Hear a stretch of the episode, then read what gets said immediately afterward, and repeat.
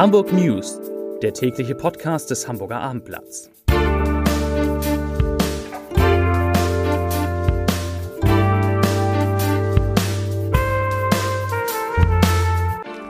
Herzlich willkommen. Mein Name ist Lars Heider und heute geht es um die überraschende Rückkehr des Winters in Hamburg. Weitere Themen der HSV verkauft die Namensrechte am Volksparkstadion an einen alten Bekannten.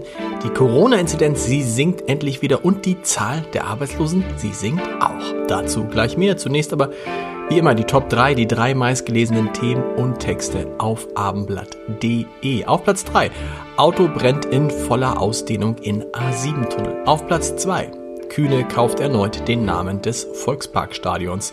Jetzt ist es raus. Und auf Platz 1 11 cm Schnee in Hamburg.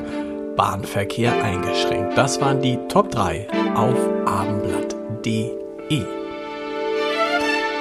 Es waren spektakuläre Nachrichten, die der HSV heute Morgen verkünden konnte. Vorstand Thomas Wüstefeld hat sich mit der Kühne Holding, die von Investor Klaus Michael Kühne kontrolliert wird, auf einen Kauf des Stadionnamens geeinigt. Die Spielstätte des Zweitligaklubs wird aber weiterhin Volksparkstadion heißen. Dem Vernehmen nach zahlt Kühne dem Verein rund drei Millionen Euro pro Jahr. Der Vertrag ist zunächst bis Sommer 2023 befristet. Bereits im Januar 2005 hatte Klaus Michael Kühne sich die Rechte am Volksparkstadion für vier Jahre gesichert und entschied sich damals wie heute für eine Rückkehr zum alten traditionsreichen Namen, nämlich Volksparkstadion. Im April 2019 wurde der Vertrag zunächst nicht verlängert. Anfang 2022 wurden die Gespräche zwischen dem HSV und Kühne wieder intensiviert und jetzt sind sie erfolgreich gewesen. Und dazu sagt Thomas Wüstefeld, der Vorstand des HSV, ich zitiere, ich freue mich sehr und empfinde das als ein starkes Zeichen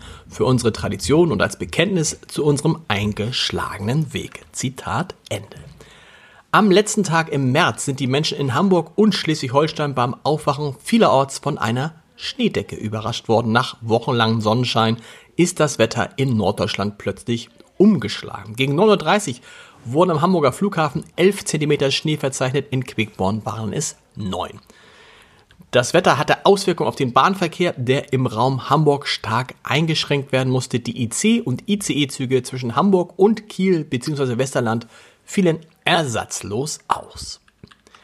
Auch die Elbphilharmonie beteiligt sich an der Unterbringung geflüchteter Ukrainer in Hamburg. 40 Geflüchtete sind unter anderem in Zimmern des Westin Hotels untergebracht. Alle Anlieger der Elbphilharmonie, das sind neben dem Konzerthaus auch mehrere Firmen sowie das Restaurant Störte Bäcker und private Wohnungsbesitzer kooperieren bei der Unterbringung.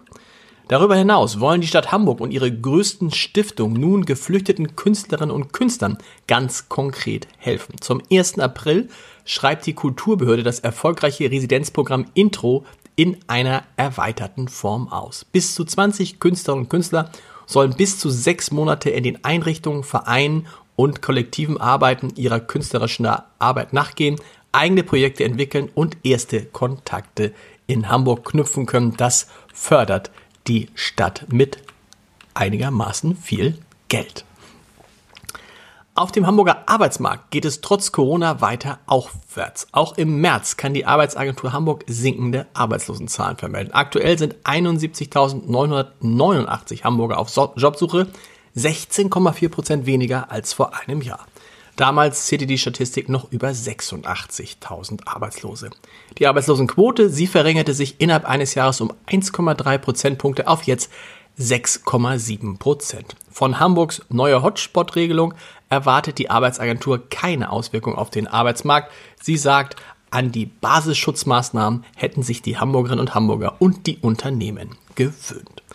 Zu den Corona-Zahlen. Heute sind in Hamburg 5290 Neuinfektionen gemeldet worden. Das sind 269 Fälle weniger als am Donnerstag vor einer Woche. Und damit sinkt die 7-Tage-Inzidenz und liegt nun bei 1483,4 Neuinfektionen je 100.000 Einwohner. Aktuell werden in den Kliniken Hamburgs 471 Menschen mit Covid-19 behandelt und damit deutlich weniger als noch vor zwei Tagen, damals noch 505. 41 Personen sind so schwer erkrankt, dass sie intensivmedizinisch versorgt werden müssen. Diese Zahl ist stabil.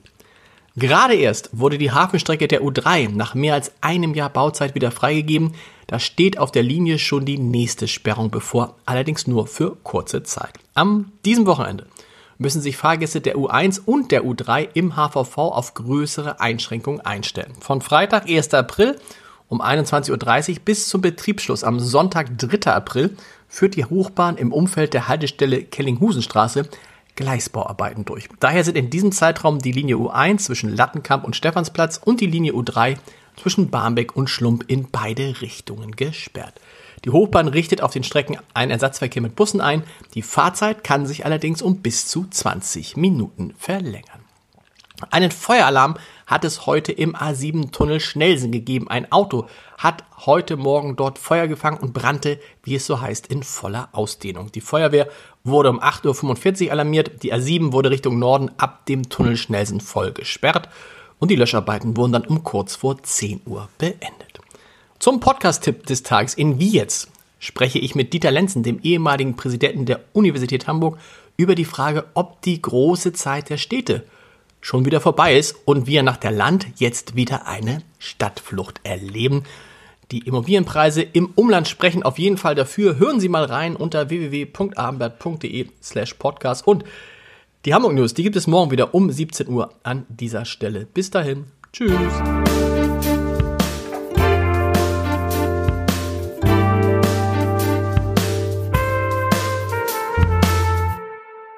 Weitere Podcasts vom Hamburger Abendblatt finden Sie auf abendblatt.de slash podcast.